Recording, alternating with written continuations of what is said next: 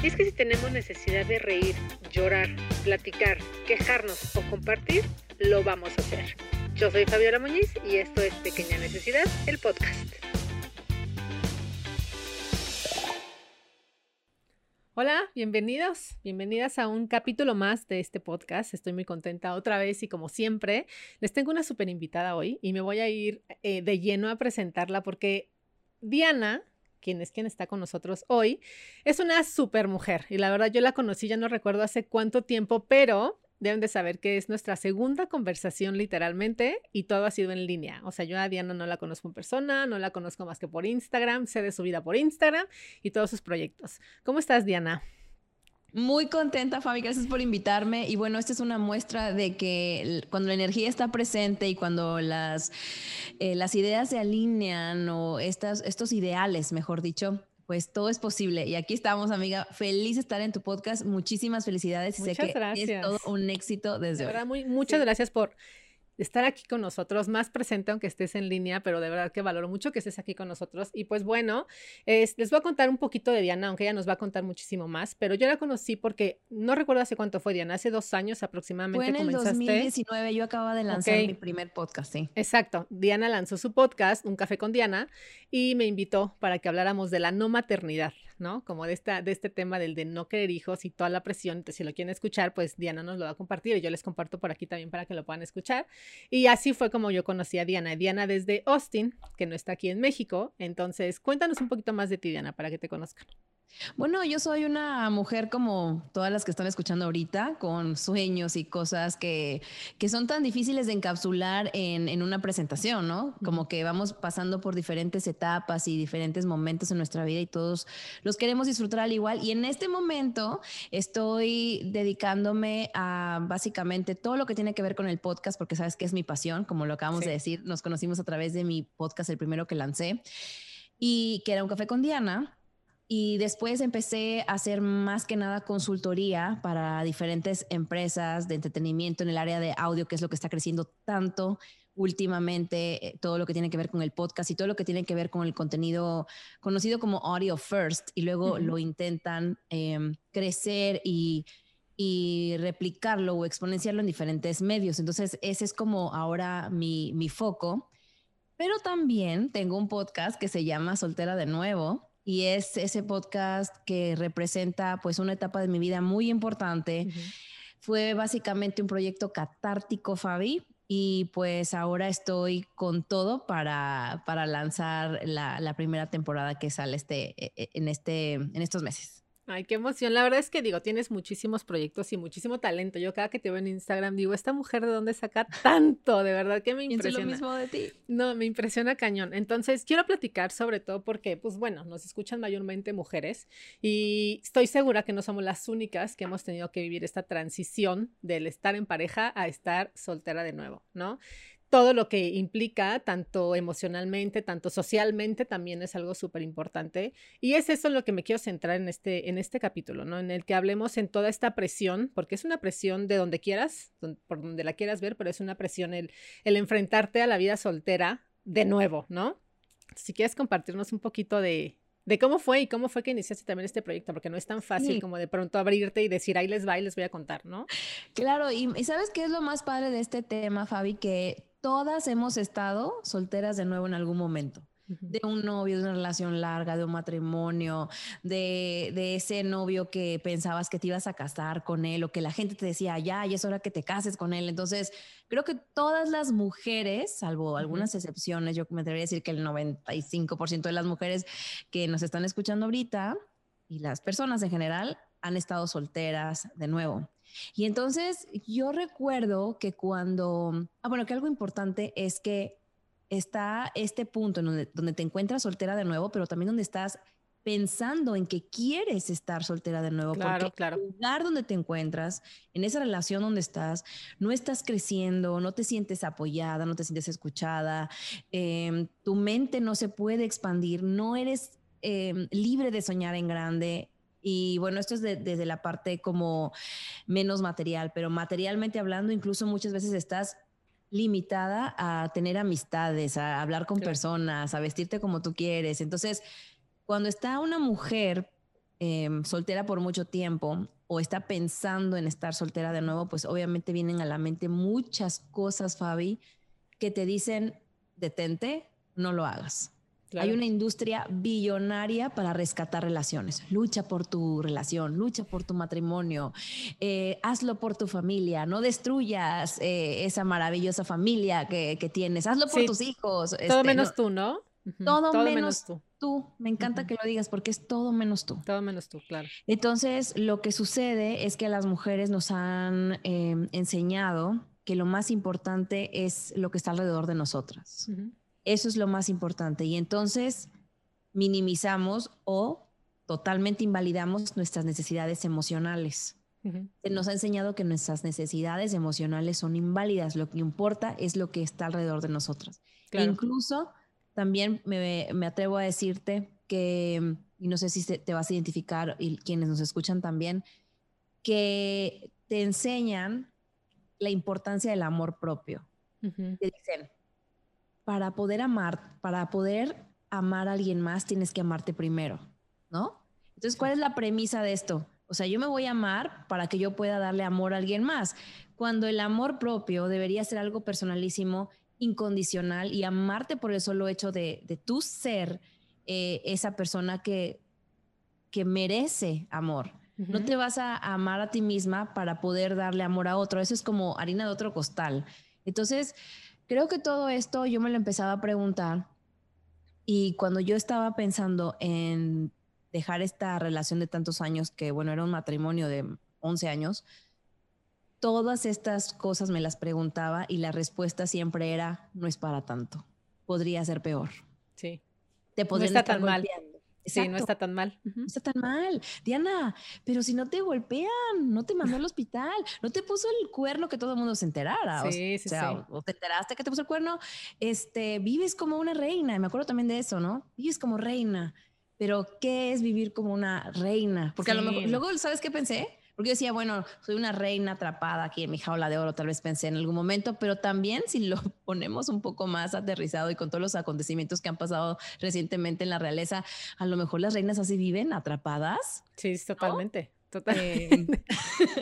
Eh, donde su destino lo dicta todo un protocolo y ellas no tienen... Em, sí, un deber ser, ¿no? Totalmente, es un deber ser, claro. Un deber ser, o sea, vives como reina, vives en el deber ser no en el, en el ser tú misma, fiel a ti misma. Entonces, bueno, con todo esto es que yo empiezo a buscar como estos espacios o recursos o donde encuentro eh, una narrativa distinta a esta de la que estamos hablando.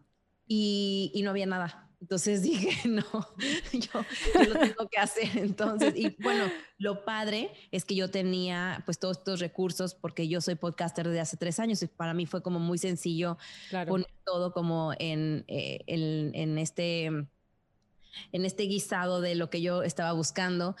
Y me puse a pensar cuántas mujeres hay que no tienen esta, esta posibilidad. Entonces, yo tengo esta posibilidad, pues vamos a, ponerlo allá afuera. Y la verdad es que la comunidad creció en dos meses, o sea, empezó a crecer muchísimo. Lancé un primer episodio, hice un pre-lanzamiento y ahorita voy a, grabar mi, mi, primera temporada completa en la Ciudad de México y espero que me acompañes, amiga. Sí, obvio, qué emoción. Muchas felicidades por eso. Y la verdad es que no sé si te pasó a ti, pero en mi caso digo, yo escribo, ¿no? Yo entre las cosas que hago, de lo que más me gusta y creo, me atrevo a decir, lo que mejor me sale es escribir, ¿no? Yo llevo años escribiendo y esa es mi, ese es mi punto catártico, ¿no? Yo lo primero que decía era cuando, cuando yo me sentía muy mal, que también terminé esta relación seria y todo, no era el matrimonio, pero sí era, ¿no? No por la ley, pues, pero era. Eh, lo primero que hice fue, digo, no lo primero, después de, un proceso me puse a escribir. Yo dije, ¿cómo voy a sacar esto? ¿Cómo voy a compartir esto? ¿Cómo, cómo esto va a servir de algo? ¿No? También. Entonces, de alguna manera yo decía, bueno, pues tengo que hablar del tema porque pues no soy la única, ¿no? Entonces, para mí mi catarsis fue en escribir, ¿no? Como que yo ahí me desahogaba muchísimo. Me imagino que en tu caso es como, bueno, pues voy a hablar, ¿no? Voy a hacer el podcast. Entonces, es como, como encontraste tú este, este, pues esta salida, ¿no? Donde podrías como decir, ok, yo siempre he dicho, ¿no? Convertir el dolor en algo. Y para mí era convertirlo en, en escritura. Después, ya cuando yo ya lo había como procesado y había pasado todo esto, ya me metí al blog y yo decía, ¿sabes qué? Ya ni me representa. Y la neta las eliminaba. Las que yo sentía que ya no me representaban, que ya no quería que aportaran como esa parte, yo decía, pues ya la voy a quitar, ¿no? Ya me funcionó, ya me aportó, ya sirvió para alguien más, pero ahorita ya no quiero que esté, ¿no? Ya, ya, no, me, ya no me representa. Digo, no sé si te pasa lo mismo, ¿no? Al crear este tipo de cosas que vienen de una experiencia negativa, llega un punto en el que dices, ay, es que esto ya no me representa. Totalmente. Y de hecho, por eso es que le di una pausa. Y sabes que me, me encanta que menciones esto porque cuando estamos en un proceso, al tienes, es un duelo, ¿no? Y entonces pasas por las etapas naturales del vuelo, del duelo. Y una de ellas es como esta negación. Entonces, la negación empiezas a lo mejor a escribir cosas o a decir cosas que tienen que ver con el no estoy sufriendo, con el estoy perfectamente bien, aquí no pasa nada, todos somos súper amigos, ¿no? Y luego pues te tienes que dar el permiso de pasar a esta otra parte que también es el enojo. Claro. ¿No? Y entonces ahí es donde también puedes estar em, expresando tus sentimientos de una manera a lo mejor poco asertiva, pero que es necesario darnos ese permiso, Fabi. Y entonces nosotros tenemos pues nuestra catarsis bastante pública, tú en, en todo lo que escribes y yo en lo que, en lo que hablo, pero las mujeres en general viven, viven este proceso y lo peor de todo es que tú y yo podemos borrar lo que escribimos y puedo, borrar el podcast que no me gustó, pero las mujeres que pasan por estos procesos después de que encuentran que ya no resuenan en, en lo que dijeron o lo que sintieron, sienten culpa. Claro. Y aquí es donde tenemos que hablarlo o sea, si no tenemos esos espacios que tú estás creando ahorita para hablarlo, ¿qué es lo que va a pasar? Es que soy una tonta, ¿cómo pude haber permitido, haber dicho? Em, la verdad es que todo el mundo me lo dijo, que esa relación no, no servía para nada y yo insistí, yo me aferré. Entonces, esto hay que hablarlo y decir, todo lo que pasa tiene una, tal vez no una razón de ser, pero es perfecto. Totalmente, sí. Una manera te va a llevar a un lugar donde, donde un día vas a, ver hacia atrás o hacer una introspección y decir, wow, o sea, si no lo hubiera pasado, tal vez no sería tan fuerte, tan, tan, tan capaz de distinguir lo que no quiero, porque a mí me ha pasado eso, no sé si a ti te ha pasado. que después de terminar esas relaciones que te marcan y que son un parteaguas en tu vida y que también la sola decisión de dejarlas es una muestra gigante de tu valentía, de quién tú eres y la certeza que tienes, a lo mejor no de lo que quieres en ese momento, no de quién eres en ese momento porque estás pasando por un momento que, que te está pues moviendo el piso, pero a lo mejor y lo más seguro es que es el principio de que tú llegues a esa respuesta. Totalmente, sí. Fíjate que, que, me gusta que lo menciones porque, digo, yo, yo nunca estuve en negación, si te soy honesta. O bueno, no, fíjate que no, yo por más que recuerdo, no, yo sí fui de, güey, húndete, ahorita, que pase, pero que pase. O sea, yo sí no, yo sí dije, ok, de tajo se acabó y, y yo me acuerdo, tengo una agenda todavía que la guardo ahí. Y esta sí la guardo como con mucho cariño. Esos meses están llenos de, así, ¿sabes? Rayones, frases, cosas de mi terapia, ta, ta, ta, ta, ta. Entonces, para mí era de, tengo que regresar aquí cada que lo necesite, ¿no? Entonces yo sí no viví en negación, yo dije, te hundes ahorita, pero sales en chinga, ¿no?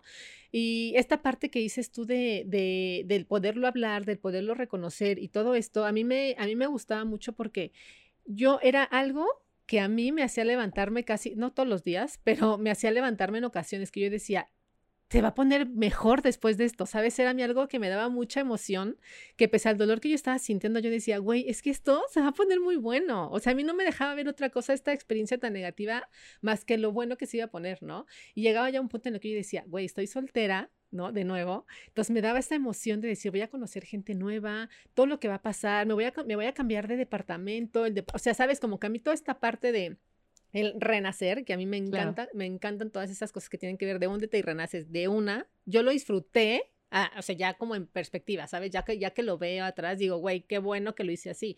Pero era a mí lo que me daba el ánimo. Yo decía, esto se va a poner bueno claro que esto, después de esto, se va a poner bueno, ¿no? Y entonces a mí era lo que me emocionaba y me daba de pronto el ánimo, ¿no? Para decir, güey, levántate y ya, ¿no? Y siéntelo y síguele.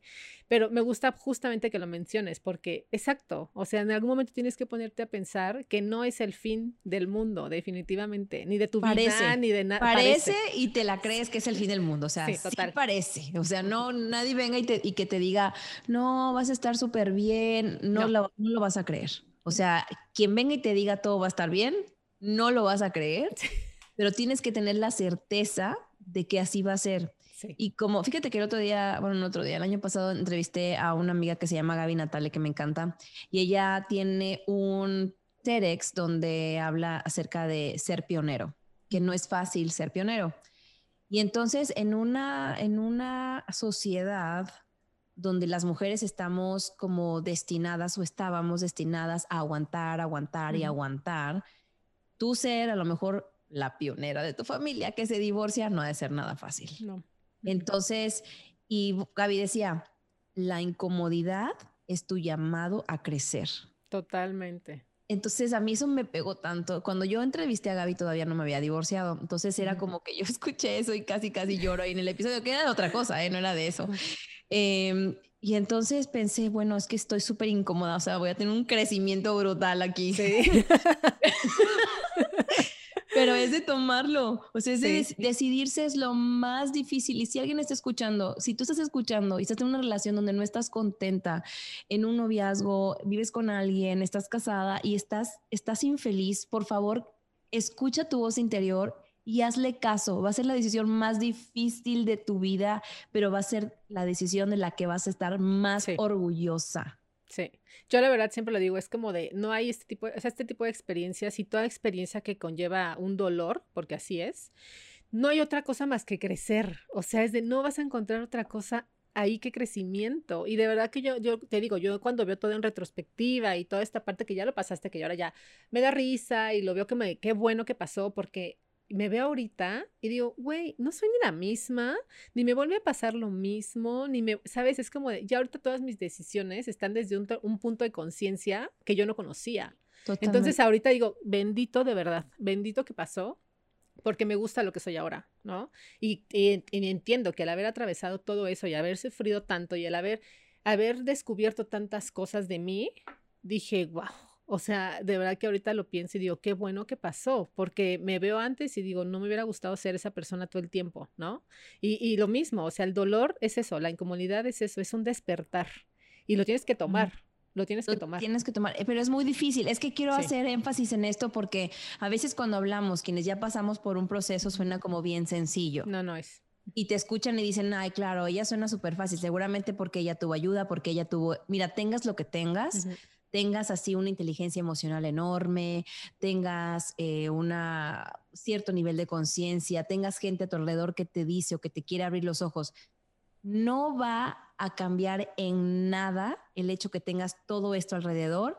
Si estás en una relación que te ha hecho sentir desvalorizada, que te está haciendo sentir que no eres capaz, que, siempre están cuestionando tus decisiones, que, que no puedes pensar en grande, la verdad es que tu sentido y tu, tu sentido de la, de, la ubicación de ti misma en el mundo y tu perspectiva de lo, que, de lo que mereces y lo que viene para ti se disminuye dramáticamente. No te culpes por no haber visto a tiempo, entre comillas, estas señales de que esta relación te iba a hacer daño. No hay manera de, cuando una persona está eh, en una situación en la que cree que es em, una relación de amor, y estás con esa, con esa ilusión de que sea una relación de amor, no hay manera de que tú puedas ser tan maliciosa de pensar que esa persona te está haciendo daño. Te cuesta trabajo llegar ahí. Cuesta mucho tiempo. Entonces, sea dos meses, tres años, 20 años que estás en una relación de ese tipo, el día que tú te des cuenta que esa relación no está trayendo nada a tu vida, que te está limitando, que te hace infeliz, y una cosa importante, fíjate que cuando yo hice, la, iba a lanzar soltera de nuevo, hice una convocatoria para que me mandaran historias. Te prometo que el, no sé, el 98% de las historias dicen, Diana lloraba diario. Sí, claro, claro. E, entonces, eso también es una señal. O sea, si tú estás llorando diario o frecuentemente en esa relación, tu cuerpo te está queriendo decir algo. Y, qué bueno que, que, dices lo del tiempo, porque justamente iba a tocar ese punto, que es como de, no, a veces la, gente, más allá de que es que si lucha por eso, y es que tu familia, es que si tienes hijos, es que si ya están casados, es que si todo, todo el mundo siempre dice, es que llevo tantos años, llevo tantos años, ¿no? Yo me acuerdo que una vez le decía a una amiga, güey, es que no pienses en que llevas cinco años, piensan que vas a perder otros cinco si sigues ahí. O sea, que eso está todavía peor, pensar a futuro, decir, vas a seguir diez años de verdad. O sea, en lo mismo, por no perderte cinco, güey, no hay forma piérdete claro, haz tu matemática, girl. o sea, no, de verdad, porque yo también, eso me da gusto que lo digas, porque seguramente así como tú lo pensaste y yo lo pensé, seguramente muchas lo podemos pensar así. Yo me acuerdo que estaba tan triste y, y una vez estaba pensando, bueno, siempre lo pensaba, pero recuerdo esta vez vividamente. Eh, yo dije, de perdido, ¿cuántos años me quedan? Así de perdido de chico, 20 años. O sea, si no me da una, me, da una enfermedad letal. no, llega, no pensábamos en el COVID en ese momento. Exacto. Este, si no me da alguna una enfermedad letal o, muero de un accidente, de a perdido me quedan 20 años de vida. Sí. ¿Quiero vivir esos 20 años así? No. Que no. O sea, dije, no, esto no puede ser, algo tiene que pasar. Y, y, quiero también hacer una, un paréntesis, ahorita que mencionaste lo de los hijos, no sé si lo vamos a hablar más adelante, pero creo que es importante porque cuando estás soltera y no, o sea, cuando tienes, cuando estás pensando en estar soltera y no tienes hijos, claro que hay muchas otras cosas que están en, en, en la ecuación, ¿no? Si tienes bienes, si tienes a tus queridas mascotas juntos, todas estas cosas pesan muchísimo. Sin embargo, en la sociedad le dan un peso gigante a la familia, entre comillas, que es mamá, papá, hijos. Y cuando tiene una mujer hijos, siempre lo que te dicen es, hazlo por tus hijos. Piensa en tus hijos que no van a tener una familia. Yo, recuerdo eso súper claramente. Y al contrario, yo me acuerdo que al principio sí me tragué eso, ¿no? Como dos años, pero luego pensé, no, por mis hijos me tengo que ir. Porque qué ejemplo le estoy dando a mis hijos de cómo deben vivir su vida, sacrificándose por el bienestar, entre comillas, de los demás, aunque sean tus hijos y los ames. Tú no puedes sacrificarte tú en aras de alguien más. Dos, por mis hijos, porque yo no quiero que tengan este ejemplo de familia, entre comillas, donde yo evidentemente transpiraba lo infeliz que era. Y entonces le estás enseñando a tus hijos que that's okay, que eso está bien, que es lo normal y que podría ser peor. Sí, como si ellos no se fueran a dar cuenta, ¿no? También es pues es que, oye, eh, a lo mejor ahorita no lo, no, sé cuántos años tengan, pero hay una edad en la que dice, a lo mejor ahorita no lo notan tanto, pero uno crece, uno crece y va a decir, o sea, todos tenemos un momento en el que decimos, güey, era obvio que no estaban contentos, ¿no? Claro, porque en este momento cuando son pequeños, mis hijos tienen 8 y 6, y eso fue hace un año. Em, a lo mejor no lo pueden verbalizar, decir, ay, mi mamá y mi papá no están en el mismo cuarto, porque, o sea, no lo pueden verbalizar, pero claro que saben que algo no está bien. Y cuando están grandes lo van a entender, o sea, se van a dar cuenta perfecto. Entonces, pero lejos de lo que, de lo que vayan a, a, los 20 que les vayan a caer, etcétera, estamos activamente forjando la memoria em, emocional de nuestros hijos. Con todas estas cosas que estamos viviendo en una relación donde, donde claramente somos infelices o no estamos contentos. y no sé si te pasó, pero si en algún punto no sentiste que toda la presión estaba hacia ti. O sea, como ah, que esperaban que, que, mucho la culpa era tuya, que mucho tú debiste haber hecho. O sea, que todo era de, es que tú, es que tú que hiciste mal, es que tú que pudiste haber hecho mejor. Por, ejemplo, te pongo el ejemplo, no sé cuándo va a salir este episodio, pero está muy reciente lo de Adam Lavin. Adam Lavin de, Maroon 5, que se le descubrió una affair con una modelo que él aduce que solamente fue virtual, que jamás se vieron, etcétera. Bueno, el punto es que hay una ola. Eso no resta, eso no resta. Exacto. hay una ola de comentarios en línea donde dicen, si a ella, que es modelo de ah, ya sé. Secret, le ponen el cuerno. O sea, imagínate, una mujer así no se le pone el cuerno. O sea, una, mortal, pues una mortal, claro. Una mortal que puede esperar. Bueno, es que es eso. Y entonces recae sobre la mujer, o sea, tan guapa, tan todo, ah, pero seguramente o no cocinaba bien, o no atendía al marido. Empiezan esta clase de, pues la crianza arcaica empieza a salir y te empiezan a, recordar que, que la familia, em, que la pareja eh, es algo que recae en la mujer. el bienestar. A mí, ¿sabes que Me acuerdo mucho que uno de los comentarios que me, digo, afortunadamente, digo, y en mi caso, a nivel muy personal, porque pues ya lo hemos dicho ahorita, ¿no? No todo el mundo estamos en, el mismo, en la misma experiencia ni, ni nada, ni es nuestro mismo contexto, pero yo en ese punto cuando me hicieron este comentario dije, ay, X, no lo voy a pelar, este, ya sé que este es una, un tema generacional, ¿no? Pero me acuerdo perfecto que hubo alguien que me dijo así de, es que a ver, ¿quién le hacía el desayuno? ¿Quién le lavaba la ropa? ¿Quién le, ¿Quién le planchaba? Claro. Y yo así de, pues él, ¿no? O sea, como yo hacía mis cosas. Y fue así de, ¿ves? ¿Ves? Es que es eso. Y yo me quedé pensando, dije, no es posible. No es posible que me estén diciendo que esa fue la falla, que yo no le planchaba, yo no le lavaba, yo no le hacía de comer. O sea, y decía yo, güey, no es posible. Yo te digo, yo lo entendí porque sabía que era un tema generacional, pero no me dejó de impactar el hecho de que me lo dijeran. ¿No? Que dices, estás, estás diciéndome que este fue el problema. o sea, no, güey. Claro, exactamente, porque tenemos nosotras eh, esta crianza y esta carga social en la que somos las, las personas que mantenemos el, todo el sistema de la casa. O sea, desde la limpieza, ver que todo el mundo esté listo para salir, que si van a salir de viaje, tú haces las maletas de todos, eh, que veas que el hombre desayune, que come, que cene, que le planches la ropa, como lo acabas de decir. Y lo peor de todo es que muchas veces en el, en, eh, o sea, en el fondo de nuestra mente nos, nos lo hemos creído. Sí. Y entonces cuando estamos en situaciones de crisis en una relación, empezamos, en lugar de ver ese punto donde o ese, ese problema o esa situación que realmente está haciéndote sentir a ti incompleta, mal, enseguida empezamos a pensar que fallamos, que fallamos en todas estas cosas que se esperan de nosotras. Yo recuerdo realmente que a mí mi ex claramente me lo dijo, pero es que, por ejemplo, tú, ¿qué cocinas?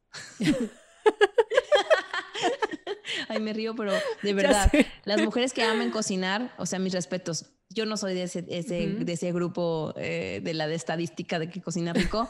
y entonces yo me quedé así, le dije, ¿es en serio? O sea, lo mismo que tú. Dije, ¿es en serio? O sea, ¿de verdad crees que, que yo no soy una, una buena esposa porque, no, cocino rico? O, sea, no cocino en realidad y todo era un esfuerzo aparte que hacía. y no me salía bien. Entonces, sí, o sea, cosas de esas. O por ejemplo, una vez me dijo... Eh, que, le estaba yo enseñando a Vicky hablándole de cosas de recursos emocionales y de todas estas. ¿Qué hacía yo enseñándole eso? Me dijo, ¿le estás enseñando a ser una buena esposa? Y dije, no, ya. Aquí acabó todo, de verdad, aunque suene súper chistoso, ese día yo dije, aquí no tengo nada que hacer, ni mi hija tampoco. Al menos quiero que mi hija tenga el 50% del tiempo con su mamá, un ejemplo de una mujer poderosa, independiente, buena persona. Y si algún día decide casarse o no, sea una cuestión de que es una decisión totalmente consciente, pensada y no que tiene que crecer. Eh, esperando convertirse en una esposa algún día. Claro. Sí, porque sí es importante, o sea, lo que dices tú, independientemente de cómo hayas estado viviendo la relación y cómo estés de nuevo soltera, ¿no? Te preguntas un montón de cosas y es como siempre, la culpa siempre aparece, ¿no? En las formas que sean, en las maneras que sean, porque de alguna manera empiezas a compararte, ¿no? Porque tampoco puedes evitar el hecho de empezar a compararte con otras mujeres, ¿no? Que tienen a lo mejor una relación exitosa o te, te comparas con la relación que tú crees que es exitosa y al tiempo te das cuenta que también se separaron, es como de tampoco era tan exitosa. O, peor aún, que nunca se separan a pesar de que viven una relación súper... Eh, Exacto tormentosas, tóxicas O, en el peor de los casos, la verdad para mí el peor de los casos es una relación en la que son simplemente buenos amigos, viven en una casa. Ah, sí, sí. Este, cada quien, ¿verdad? Por supuesto, no, no, lo, no lo juzgo, habrá gente que le funciona muy bien. Eh, en mi caso, yo creo que no sé, creo que una relación tiene que ver con el apoyarse mutuamente, con, con verse en los ojos del otro y que esa persona pueda ver en ti eh, la mujer o el hombre o la persona que tú sueñas ser y que juntos vayan hacia, ese lugar y viceversa. Sí, es un crecimiento mutuo. O sea, al final creo que también esta es una, este es un punto de la relación muy importante, porque cuando tú sientes, que es lo que decías, la incomodidad, pero que esta incomodidad viene de que no estás creciendo, no porque no quieras, no porque no puedas, sino porque ya no te están dejando ya es un lastre, o sea, ya es cuando tienes que tomar tú también la decisión y ser objetiva, honestamente, no es como decir, güey, pues es que esto tampoco me está ayudando y una relación finalmente es eso, es de busco a alguien que me ayude a crecer, que me ayude a ser mejor persona, no dependo de eso, claramente, pero quiero, ¿no? Quiero, quiero ser mejor persona. Yo me acuerdo que cuando yo empecé a tomar terapia, yo decía, pues más allá también, lo hago por mí, pero también quiero ser mejor persona, quiero ser mejor pareja, quiero ser mejor hija, quiero ser mejor todo, ¿no? Pero creo que ahí tiene que ser desde ti, es de no tienes que, no tienes que empezar de afuera e irte hacia ti, es de ti y hacia afuera, ¿no? Todo lo que tú puedas mejorar, todas las decisiones que tú vayas a tomar, van a, por ejemplo, en tu caso, ¿no? Tus hijos, es de, esta decisión es por mí, pero va a repercutir en ellos, ¿no? Entonces, tiene todo el sentido que lo tome, tiene todo el sentido. Entonces, también es decir, este tema de, no pienses en la mamá, en la esposa, en la novia, en la, lo que en la prometida, en lo que tú quieras, no, piensa en la persona, ¿no? Piensa en que antes de ser toda esa etiqueta, ¿no? Que no importa, está haciendo tú una, eres una persona que tiene un ideal, que tiene, que espera algo, ¿no? Si no se está cumpliendo, lo que decías, no es nada fácil, no. Darte cuenta no es nada fácil, porque también antes, en el momento que te das cuenta, trabajas por mejorarlo, empiezas a hacer algo. Hay un, hay, una, hay un tiempo en el que dices, ok, ya me di cuenta como que esto está fallando, voy a tratar de mejorarlo, no es como que lo cortes de tajo, ¿no? Viene esta etapa en el que tratas de mejorarlo hasta que llega un punto en el que dices, no, güey, ya no va a mejorar. O sea, eso se termina porque se termina. Sí. Y otra cosa que me gustó ahorita que dijiste fue de que eres esa mujer, independientemente de la etiqueta, eres esa mujer que tiene sueños, proyectos, ideales. Pero ¿sabes qué pasa, Fabi? Que muchas veces callamos eso, callamos esos sueños, esos ideales, porque pensamos que los que debemos tener, los que debemos tener, son estos de, ser una esposa, una mamá. Entonces, cuando las mujeres dicen, no, a mí me encantaría, la verdad, o sea, tener una empresa y todo, pero, pero es que, o sea, tener una familia es más importante. No está peleado. Sí. ¿Por qué tenemos que elegir? Claro. ¿Por qué las mujeres tienen, o sea, dime, a los hombres les dicen, tienes que elegir ser empresario o ser esposo? No, tiene que ser empresario. Claro, tienen que ser empresarios. Tienen que ser empresarios, pero nadie les niega o les dice que tienen que poner en, en, la, en la mesa, tomar una de las dos opciones. No. Y nosotros es, ah, bueno, ¿vas a ser ama de casa o vas a ser una empresaria? Porque las dos cosas no se pueden, porque las mujeres que, que están allá siendo empresarias son malas mamás. O sea, no literalmente nos lo dicen así, pero ese es el mensaje. La mujer que está allá afuera y no está con sus hijos 24/7 o 24/7 son malas mamás. Sí, qué mala, claro. Claro o las mamás que, que están en la casa no trabajan. Esas no trabajan. Cuando se están rompiendo el alma 24/7 también para mantener todo ese sistema de, un, de una casa, ¿no? Entonces, por ningún lado ganamos, por ningún lado eh, estamos bien. O sea, la que, la que tiene aspiraciones de, de, tener una familia y dedicarse 100% a ella no trabaja, no aporta, porque es un dinero que no se ve y la que está ahí afuera tratando de hacer sus sueños realidad, pues es una mala esposa, mala madre y, y todo esto también tiene mucho que ver, y lo hablamos en ese episodio que dices, eh, en mi podcast, de esta, la santificación de la madre. nos han hecho creer que, que ser mamá es como... La meta. La meta, ¿sí? La realización de una mujer y que te da un estatus sobre otras mujeres que no son mamás, lo cual se me hace gravísimo. Sí. Porque como lo hemos mencionado, la maternidad para empezar rebasa la biología. O sea, ser madre es una, creo que una decisión y es un sentimiento y un compromiso. Claro. Independientemente de la manera en que haya sido, biológica o no, ustedes pónganle nombre. Entonces, qué grave es poner en la mesa una figura de una madre tan eh, sacrificada, donde hay una mesa con, no sé, cuatro panes y hay cinco personas, ella tiene que decir yo no tengo hambre. O sea, esto nos, nos, nos, está mostrando que las mujeres nos han enseñado a que tenemos, como te digo, aguantar, aguantar, sacrificarse, renunciar. Sí. Y ese es nuestro mayor logro en la vida. Sí, y eso es de siempre, o sea, desde niña, ¿no? Que es como de presa tu juguete, aunque no quieras. Y aunque tú le sufras, dáselo porque a la otra persona le va a pasar mal, ¿no? Entonces te chingas y le das tu juguete para que la otra no esté chillando, pero pues tú ya te quedas súper triste, súper así de, ok, no, y desde ahí empieza, o sea, de que el hecho que te empiezan a hacer ver que tienes que hacer feliz primero al otro, aunque tú la estás pasando mal, ¿no? Y así es como la vas arrastrando y arrastrando y va paz por la vida y sobre todo, o sea, evidentemente se, se nota más cuando llegas a una relación. Claro, y por Como que ahí sale todo, ¿no? Sale todo, porque aparte otras cosas que le añadiría a tu ejemplo es el de calladita te ves más bonita, eh, las niñas obedecen, o sea, las niñas buenas obedecen a los mayores. Y cuando estamos también en relación, muchas veces nos, nos, nos, nos afecta este, estos, como dicen en inglés, esos daddy issues. O sea, vemos a nuestra pareja como un papá, le obedecemos o creemos que tenemos que obedecerle. Eh, y las mujeres que no lo hacemos, somos malas esposas, malas parejas. Sí, mala novia. Mala novia. Y por eso viene ese comentario que dijiste hace rato de, ah, bueno, pero ¿quién le hacía de desayunar? ¿Le planchabas?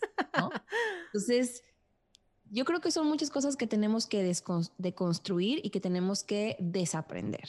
Oye, no sé, hablando también de este tema de, pues de la soltería, ¿no? No sé en tu caso si te pasó como pensar en el tema de la edad.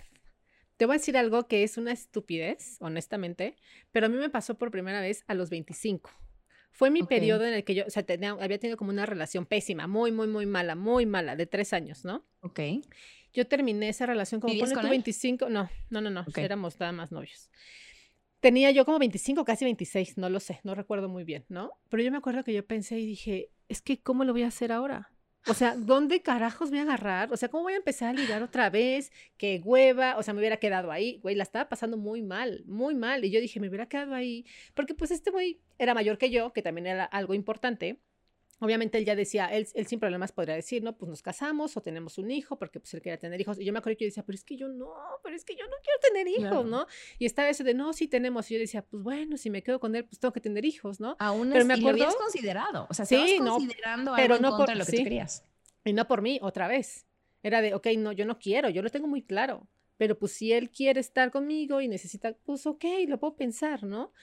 Desde que otra vez de la que me salvé y es cuando dices, güey, si estás incómoda, muévete, porque nada bueno va a salir si te quedas, ¿no? Y hubiera sido lo mismo. Pero yo me acuerdo que yo tenía, digo, 25, casi 26, y yo dije, ¿cómo voy a empezar a ligar otra vez? Y me veo ahorita, me veo ahorita. imagínate, imagínate yo, querida. o sea, no, no, me divorcié a los 40. No, pero yo es que a eso iba. Yo ahorita me pienso y digo, si yo ahorita estuviera soltera, me pienso muy divertida. O sea, digo, ¿cómo en ese momento me cuestionaba yo tanto el cómo le voy a hacer? Ahorita digo, güey, no me la pasaría nada mal. bueno, es que también, también tienes que pensar que eh, la sociedad evoluciona eh, dramáticamente, ¿no? Entonces, de hace tres años hacia aquí, la verdad es que sí ha cambiado bastante la manera en que las mujeres se ven a sí mismas con respecto a las relaciones, ¿no? Tanto, tanto así que ha sido el boom en los últimos, pues sí, dos, tres años de las aplicaciones para, para, para, hacer citas. Para dates, ajá. Entonces, creo que sí estabas en un momento en el que todavía no se definía este boom de la libertad de las mujeres de salir, conocer personas, y también estabas en una edad en la que por por, em, pues por contrato social, estabas como en el, en, la orillita de quedarte a vestir santos, amiga. O sea, entonces creo que, que, era una cuestión de esas. Imagínate yo que obviamente soy de otra generación que tú y que además de todo, pues yo estaba divorciada a los 40 años. La verdad sí era algo que me aterraba, o sea, me aterraba, no pensaba que yo iba a estar dating tan fácil. Ah. pero, pero. Pero sí, pero claro, porque todo ha cambiado. Entonces, y algo que me ha ayudado es que, por supuesto, yo estoy en contacto con gente como tú, más joven que yo, por mi misma ocupación de que hago que todo el mundo del podcast, eh, la gente es muy joven. Entonces, en ese aspecto, tuve como mucha mucha porra. Mediana, tú puedes. Este, sí, entonces usando las las aplicaciones eh, creo que es, una manera, no digo que sea la mejor, pero tampoco tiranizo las aplicaciones, creo que son una excelente oportunidad, especialmente ahora que muchas personas trabajamos de la casa, como es mi caso. Eh, sin embargo, em, creo que poco a poco, independientemente de esta era digital donde la gente está haciendo citas, creo que poco a poco estamos derribando estos paradigmas y estas creencias eh, en la que las mujeres pueden divertirse, punto. No vamos a hablar de qué, ni de dating. De cómo. De, cómo. estamos, gracias al universo, pasando esta era donde las mujeres teníamos una cierta edad para hacer cosas divertidas o que, poniéndolo en otras palabras, donde nuestra capacidad de ser libres y felices tenía una fecha de expiración. Sí.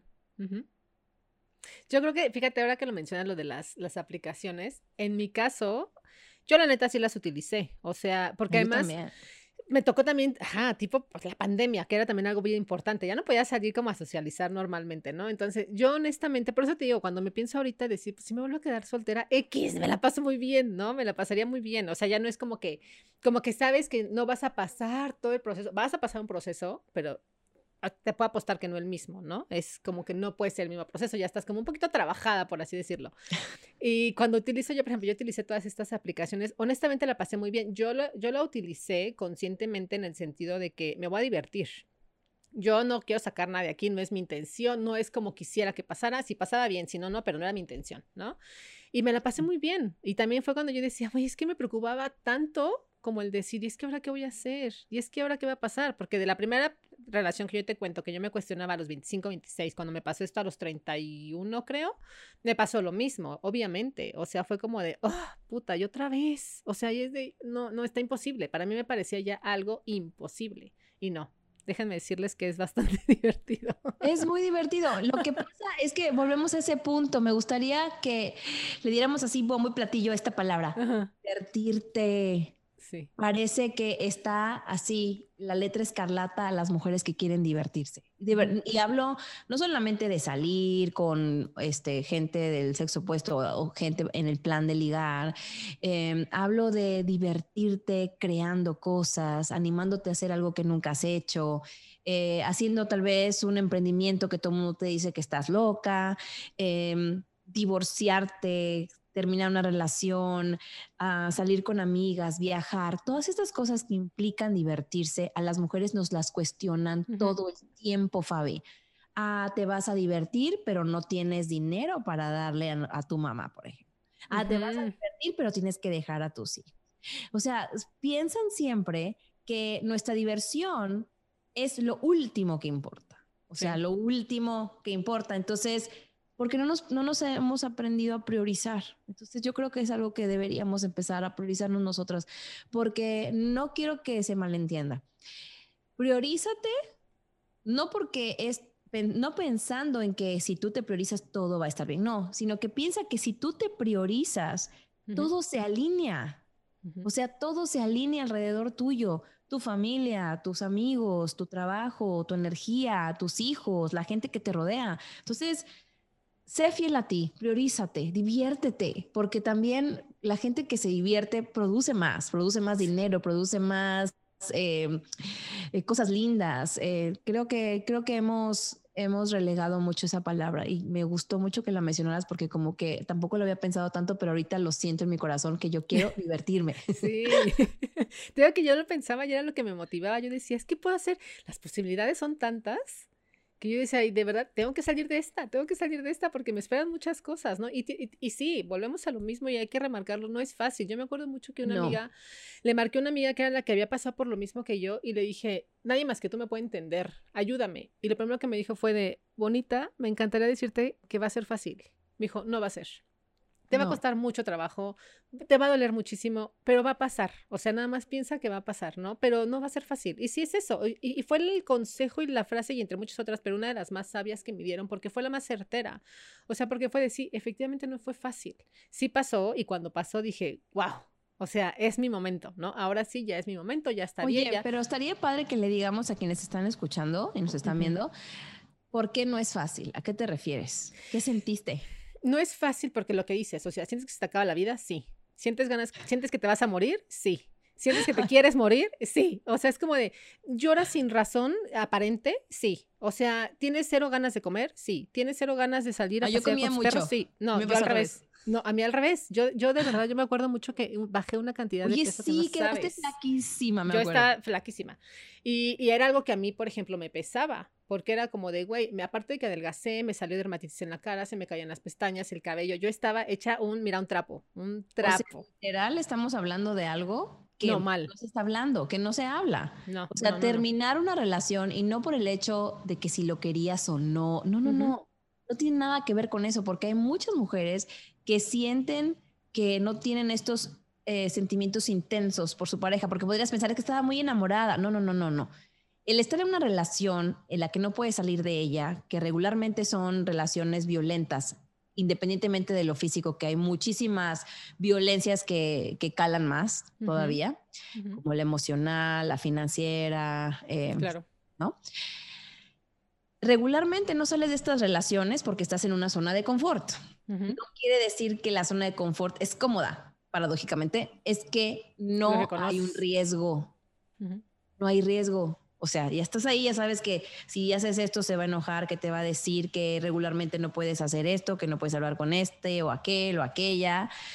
Ya sabes qué esperar. El problema es cuando decides salir de esa zona de confort y todo es un riesgo porque todo es incierto. Todo es, nuevo. Todo es nuevo. Todo es incierto. Entonces, esto es lo que tenemos que empezar a, a hablar porque no lo hablamos. Y esto que acabas de decir, este, Fabi, me encanta, porque lo que estás diciendo, yo también lo pasé. Sientes que no, que no, que no va a haber manera, o sea, que no va a haber forma de que tú salgas adelante. También hay, mucha, hay muchas mujeres que están en relaciones por la cuestión financiera. Porque piensan que no son capaces de generar riqueza, slash dinero. Porque te lo, así te lo enseñaron tal vez en tu familia, porque nunca has tenido la oportunidad o la necesidad de, de mostrarte a ti misma que eres financieramente independiente o no sabes cómo hacerlo. O, si lo... o porque sabes qué es lo más importante, y perdón que te interrumpa, porque decidiste o decidieron en pareja que tú te vas a dedicar al hogar, a tus hijos. Y entonces cuando, te, cuando te separas, es de llevo todos estos años dedicándome al hogar y a mi pareja. ¿Qué significa que no he trabajado, que no he producido? Entonces también está, no es que no puedas, es que está el miedo de decir, llevo 10 años sin producir. ¿Cómo lo voy a hacer? Que es un poquito la pregunta parecida al de la edad, ¿no? Es como de, ¿cómo lo voy a hacer para ligar ahora? Es de, ¿cómo lo voy a hacer para trabajar ahora, ¿no? Claro, ¿en qué voy a trabajar? No sé hacer nada. Eso es lo primero que les pasa por la mente. Cuando, y eso es harina otro costal, pero quiero así poner así un hint de, este, de ese tema que es tan importante todos tenemos una habilidad que podemos monetizar, punto. Sí, sí. Todos tenemos una habilidad que podemos ganar dinero con ella. Claro. Solamente que nos hemos tragado el cuento de que generar dinero es difícil. El dinero no crece en los árboles. El dinero se gana con el sudor de la frente. No es cierto. Todos tenemos una habilidad que podemos ganar dinero con ella. Sí. Por favor, acérquense a gente como Fabi que está creando contenido así tan padre, que, muestra historias de éxito. Busquen otros em, eh, ejemplos de personas haciendo dinero con cosas que hace 10 años la gente se reiría de ellos. Por favor, no te cierres. Tienes algo que puedes monetizar para que no te quedes en una relación solamente porque te dan tres pesos, mujer. O sea, de verdad te lo digo. No, y que además ahí vale la pena mencionar también que ahorita una de las ventajas que nos trajo el COVID es toda la, toda la facilidad para trabajar vía remota y con tu computadora o tu celular, ¿no? Suena chiste, trabaja desde tu celular, pero se puede. O sea, si hay una manera de que puedes generar. Entonces, tienes mucha razón cuando hablamos de esta violencia financiera, ¿no? A la que nos se llegan a enfrentar, pero también que sepan, ¿no? Que lo que te decía, no va a ser fácil, de nuevo, pero se va a poder. O sea, finalmente está la manera, siempre hay una salida y, y regresando al punto de que ¿Por qué nos asusta tanto? Pues porque es nuevo, ¿no? Porque, es porque hacía mucho que no lo hacías, ¿sí? ¿Sabes qué? O sea, no te sientas mal por tener ese miedo, porque es natural. Los humanos tememos a lo incierto, a lo desconocido. Por eso es un miedo tan primitivo a la oscuridad, porque no sabemos qué hay ahí. Entonces, no te sientas mal porque tienes miedo a terminar una relación, porque tu miedo viene de ese sentido primitivo de seguridad, de saber lo qué terreno pisas. Y entonces al terminar una relación, pues la verdad es que no sabes qué sigue. Por eso también es importante acercarte a personas que estén de tu lado. Esto es súper importante, Fabi, porque hay mucha gente que aunque te ame, no puede estar de tu lado por sus propias creencias, por la, brecha generacional de la que hablabas hace un rato. Entonces, rodéate de gente que esté de tu lado y que te diga tú puedes, que te Fíjate que de eso fue algo que escribí en ese entonces. Eso sí debe estar por ahí, porque me acuerdo que debe haberlo dejado. Pero yo también decía ahí, o sea, sé selectiva. O sea, ¿a quién le quieres contar esto? Porque tú sabes perfecto, y eso sí, no me pueden dejar mentir. Tú sabes perfecto qué, vas qué respuesta vas a esperar de la otra persona. Lo sabes. No hay, no hay forma. Yo me acuerdo que yo decía, es que yo con esta persona no le quiero contar, no le quiero decir nada. Entonces era de, ok, a esta persona sí, a esta persona le quiero decir tanto. Es como de, y no, no porque estés menospreciando la opinión de los otros, pero simplemente es de, no compartimos esto, necesito alguien que comparta lo que me está pasando, ¿no? Y que me entienda y que incluso, por ejemplo, es de que no, o que no me diga nada, ¿no? Que no emita un juicio al respecto, porque es de lo que menos quieres en ese punto, es un juicio, ¿no? De cualquier tipo. Entonces, eso es bien importante, ser selectiva, así como sabes a quién compartirle las buenas noticias, o sea, también tienes que saber compartir este tipo de problemas con ciertas personas, con la persona que te va a ayudar, más no la que te va a hundir más, la que te va a estar cuestionando, la que te va a estar haciendo, sabes, preguntándote 20 mil cosas que lo que menos quieres es tener 20 mil preguntas más en la cabeza, ¿no?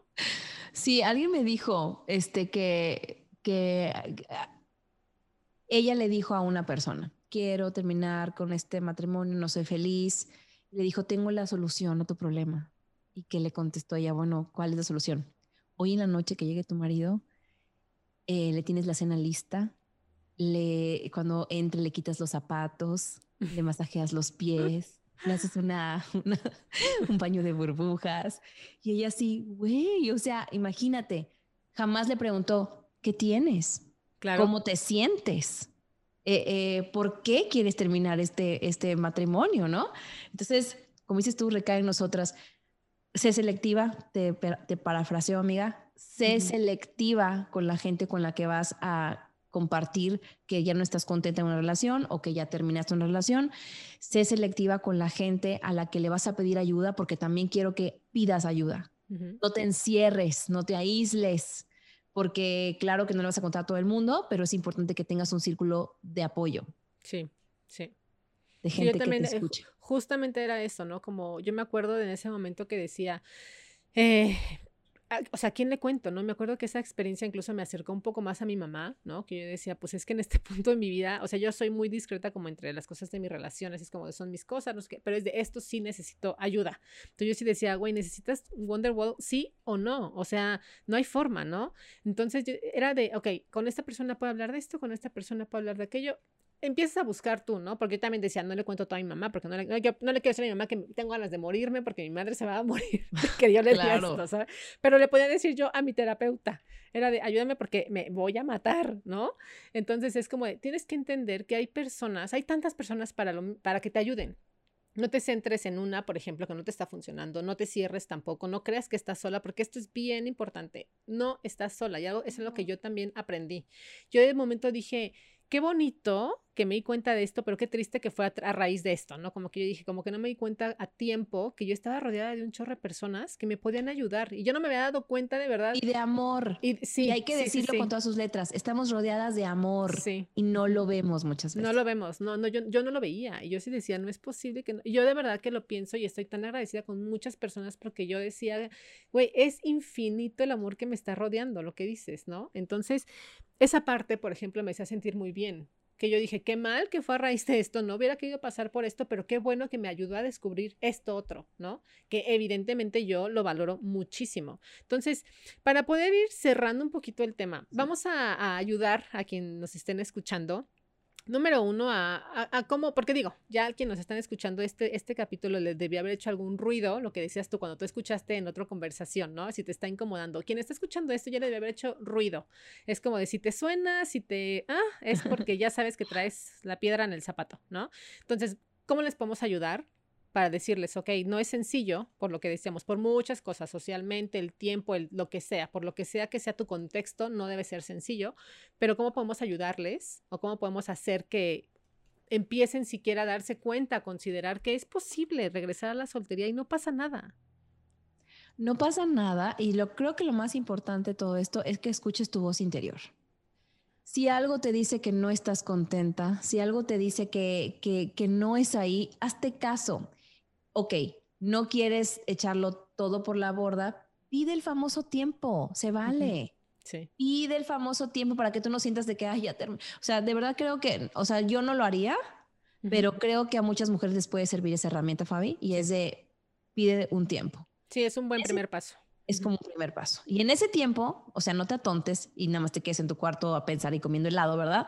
O sea, en ese tiempo, busca a estas personas que tú crees y sientes que tienen un, juicio, un buen juicio, que tienen una, que, que vas a encontrar ese soporte ¿ok? Porque hablamos de esa persona que te quiere mucho, pero que tiene una, una diferencia generacional contigo que no le va a permitir ver las cosas objetivamente. Entonces busca estas personas y, y habla con ellos, habla con ellos y también otra cosa, empieza a buscar, por ejemplo, es que todas las, las circunstancias son distintas, pero si te vas a divorciar, por ejemplo, empieza a buscar opiniones de expertos. En el Internet hay muchísimo online.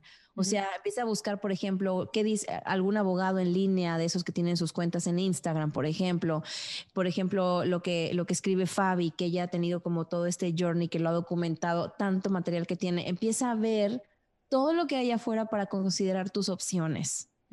Eh, cómo manejar mis finanzas yo sola, cómo abrir, o sea, hay gente que, hay mujeres realmente que no tienen una cuenta de banco porque la tiene el marido, ¿ok? Ellas son una extensión de la cuenta de banco del marido. Ve pensando cómo hacer esas cosas, investiga, empodérate con información, porque de plano es algo que a mí me pasó y lo quiero compartir aquí contigo, Fabi. Cuando yo terminé este matrimonio, yo no sabía nada de muchas cosas. Yo vivo en Estados Unidos y la verdad es que muchas cosas las manejaba él. Y entonces habían cosas que yo no tenía ni idea. Y entonces fue así como que, chin, o sea, me esperé hasta que se selló el divorcio para empezar a buscar todo eso. La verdad es que sí, pude haber ahorrado muchas lágrimas y tiempo y dinero si me hubiera puesto las pilas antes. Claro.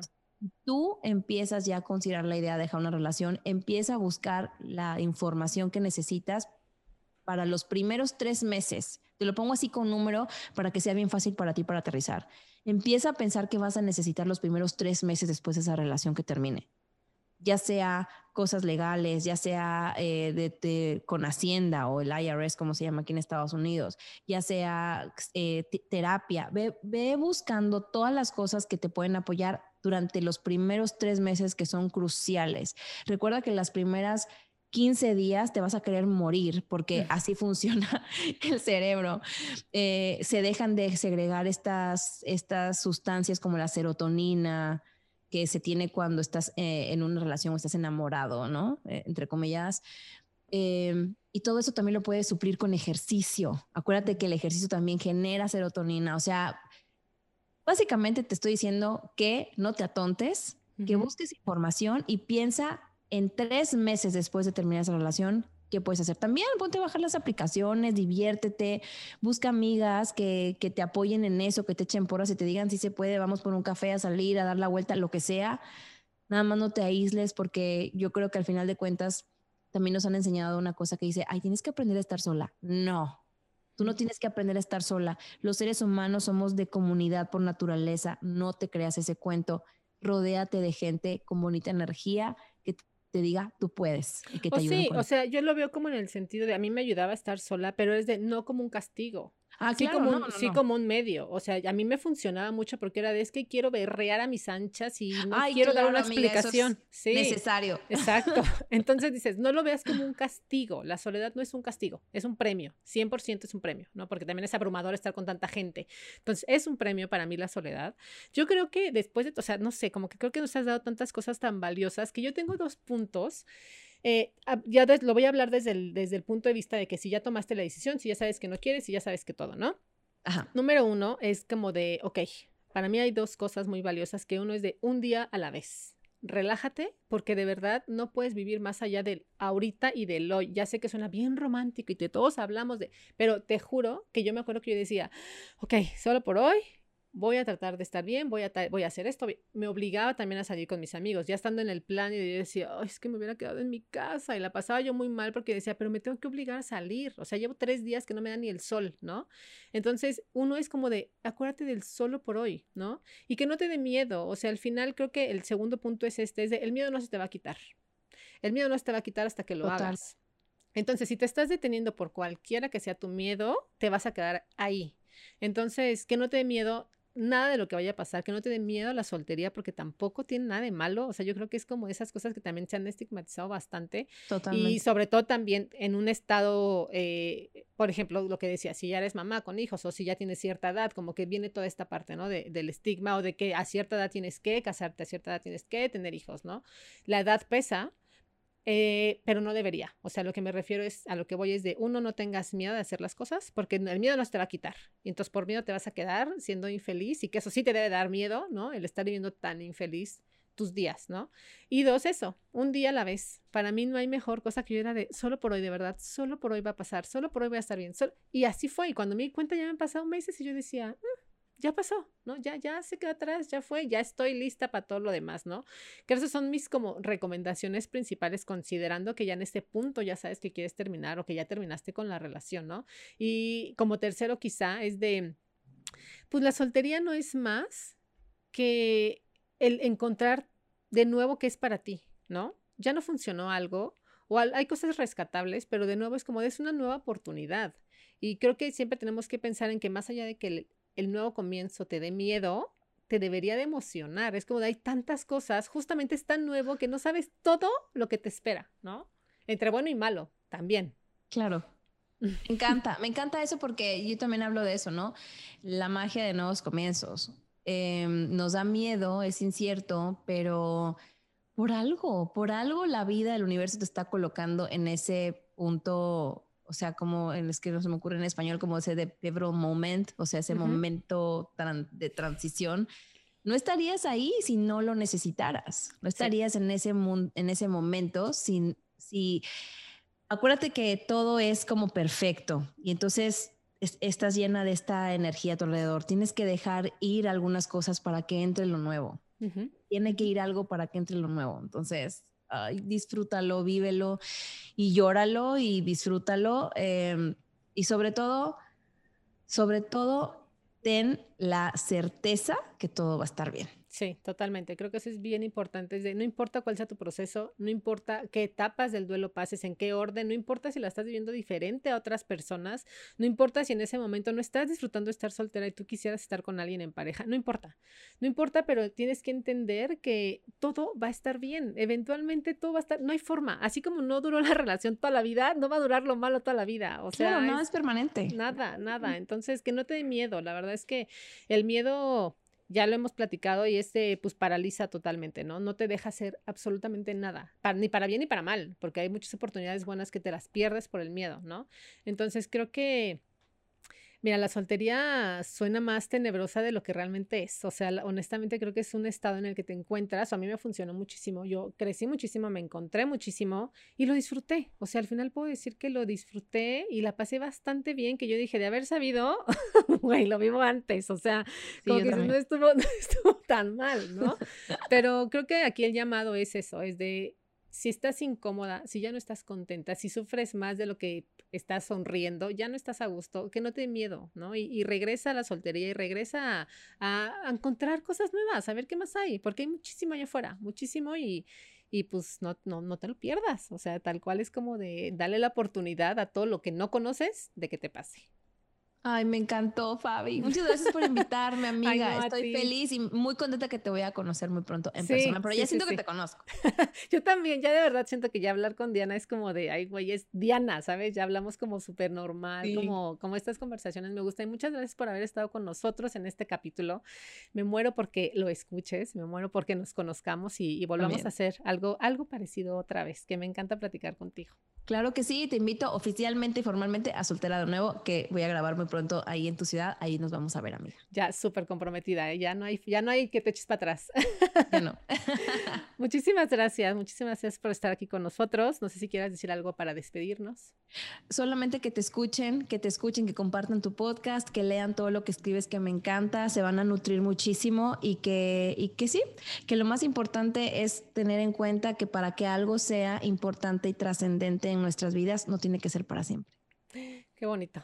Muchísimas gracias, Diana. Muchísimas gracias a todos los que nos escuchan, a todas las que nos ven también. Y no se pierdan el próximo capítulo la próxima semana. Bye.